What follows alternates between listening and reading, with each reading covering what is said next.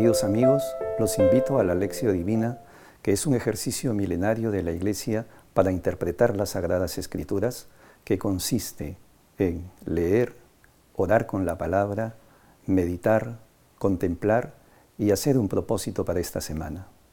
Acompáñenme.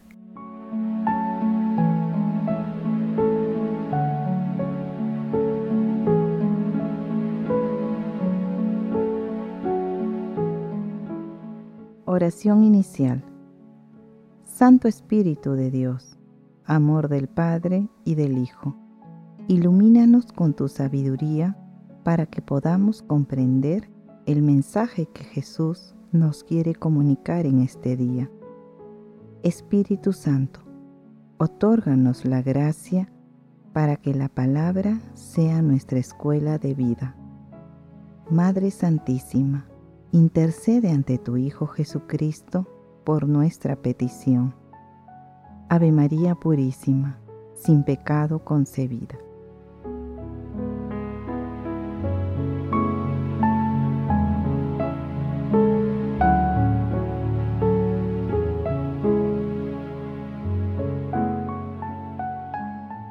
Lectura del Santo Evangelio según San Lucas, capítulo 16, versículos 10 al 13.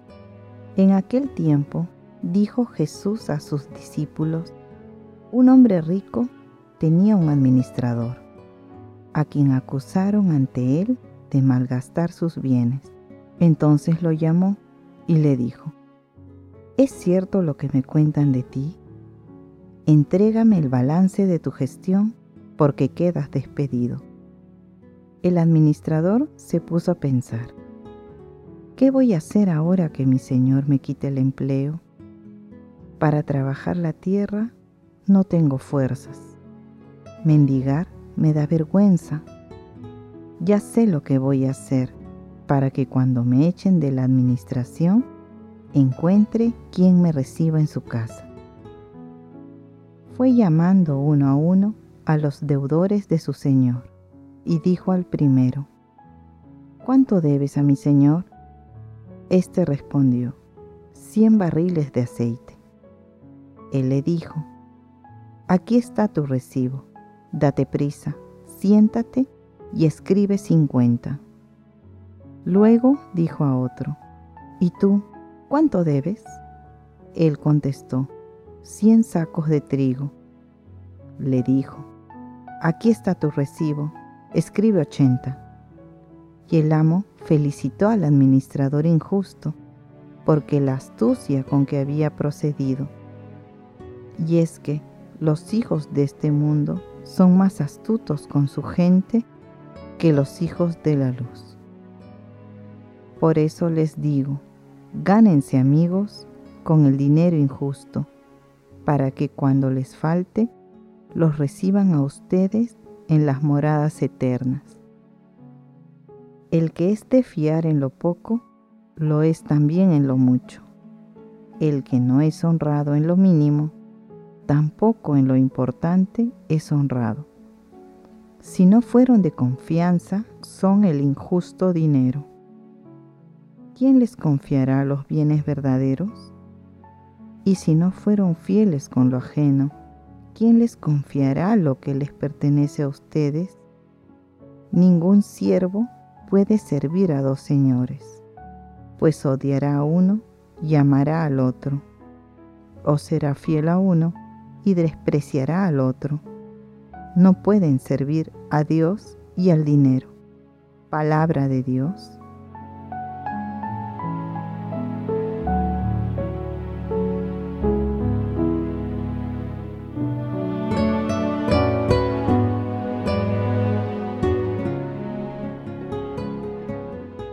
En la lectura de hoy, Jesús enuncia la parábola del administrador astuto y señala cómo debe usarse el dinero.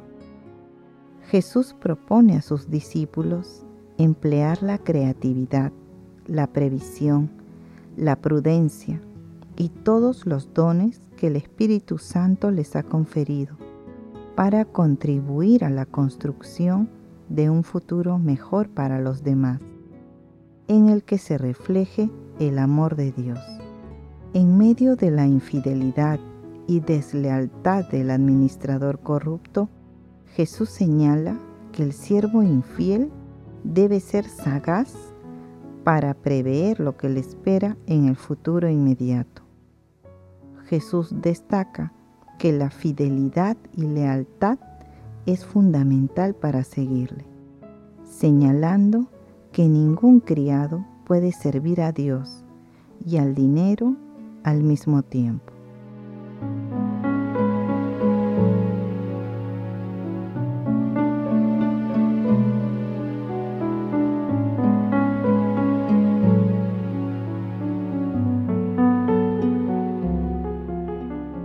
Meditación Queridos hermanos, ¿cuál es el mensaje que Jesús nos transmite el día de hoy a través de su palabra? El comportamiento del administrador astuto representa, en parte, la realidad social y económica de nuestra sociedad, que es duramente golpeada por la corrupción y el mal uso de los recursos en la gestión de los bienes públicos y también privados. En este contexto, Jesús nos exhorta a ser fieles y leales en nuestros trabajos y a dar un buen uso a los recursos materiales, los cuales, como don de Dios, debemos emplearlos para obras concretas de misericordia. Adicionalmente, Jesús señala claramente que un verdadero discípulo suyo debe emplear la creatividad, la previsión y todos los recursos espirituales y materiales para la construcción del reino de Dios, acá en la tierra, que si bien es de los humildes y sencillos, no puede construirse ingenuamente. Otro aspecto vital que debemos considerar en nuestras vidas es la fidelidad a Jesús ya que es imposible servir a Dios y al dinero o al mundo, debido a las diferencias irreconciliables entre sus principios y voluntades.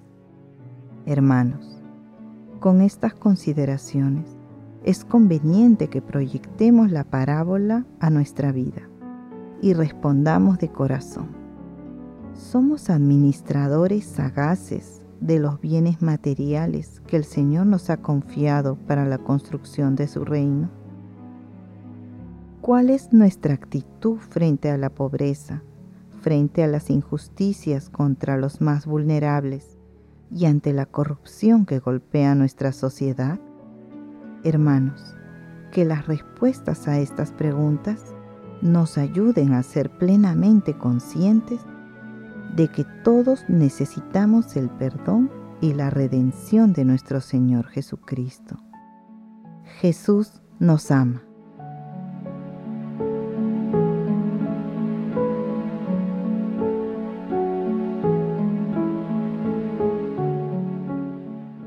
Oración. Te damos gracias, amado Jesús, por habernos regalado una maravillosa libertad tu misma libertad de Hijo amado del Padre. Haz que sepamos comprender que esa libertad solo podemos ejercerla verdaderamente, amando y poniéndonos al servicio los unos de los otros. Amado Jesús, queremos vivir nuestras vidas como un don del cielo que deseamos compartir con los demás otórganos los dones del Espíritu Santo, para que libres de temor y protegidos por tu amor, podamos hacer un buen uso de los bienes materiales. Madre Santísima, Madre de la Divina Gracia, intercede ante la Santísima Trinidad por nuestras peticiones. Amén.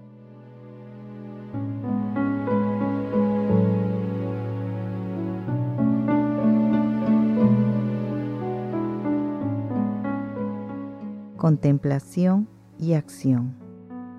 Hermanos, contemplemos a Dios Padre con uno de los escritos de San Ambrosio de Milán. Debes saber de dónde viene la existencia, el aliento, la inteligencia y lo que en ti hoy de más precio, el conocimiento de Dios, de quien viene la esperanza del reino de los cielos y la de contemplar un día su gloria que hoy ves de manera oscura, como en un espejo, pero que mañana verás en toda su pureza y esplendor. ¿De dónde viene que seas hijo de Dios, heredero con Cristo? ¿De dónde te viene todo esto y por quién?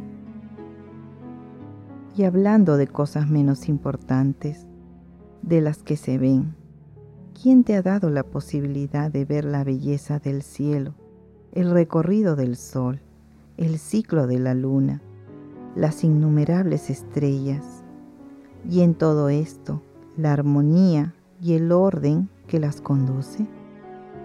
¿Quién te ha dado la lluvia, los frutos, las artes, las leyes, la ciudad, una vida civilizada, unas relaciones familiares con tus semejantes? ¿No es aquel que antes que todas las cosas y a cambio de todos esos dones te pide amar a los semejantes? Si Él, nuestro Dios y nuestro Señor, no se avergüenza de ser llamado Padre, ¿vamos nosotros a renegar de nuestros hermanos? No, hermanos y amigos míos, no seamos malos administradores de los bienes que se nos confían. Queridos hermanos, hagamos el compromiso de analizar si en nuestras actividades cotidianas producimos derroche en el uso de los bienes materiales que el Señor nos ha otorgado y confiado.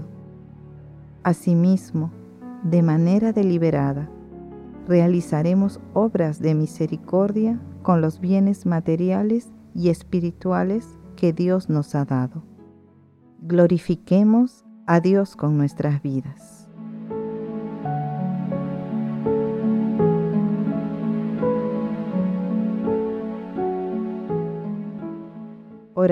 Final. Gracias Señor Jesús por tu palabra de vida eterna. Que el Espíritu Santo nos ilumine para que tu palabra penetre a lo más profundo de nuestras almas y se convierta en acción. Dios glorioso, escucha nuestra oración. Bendito seas por los siglos de los siglos. Madre Santísima, intercede ante la Santísima Trinidad por nuestra petición. Amén.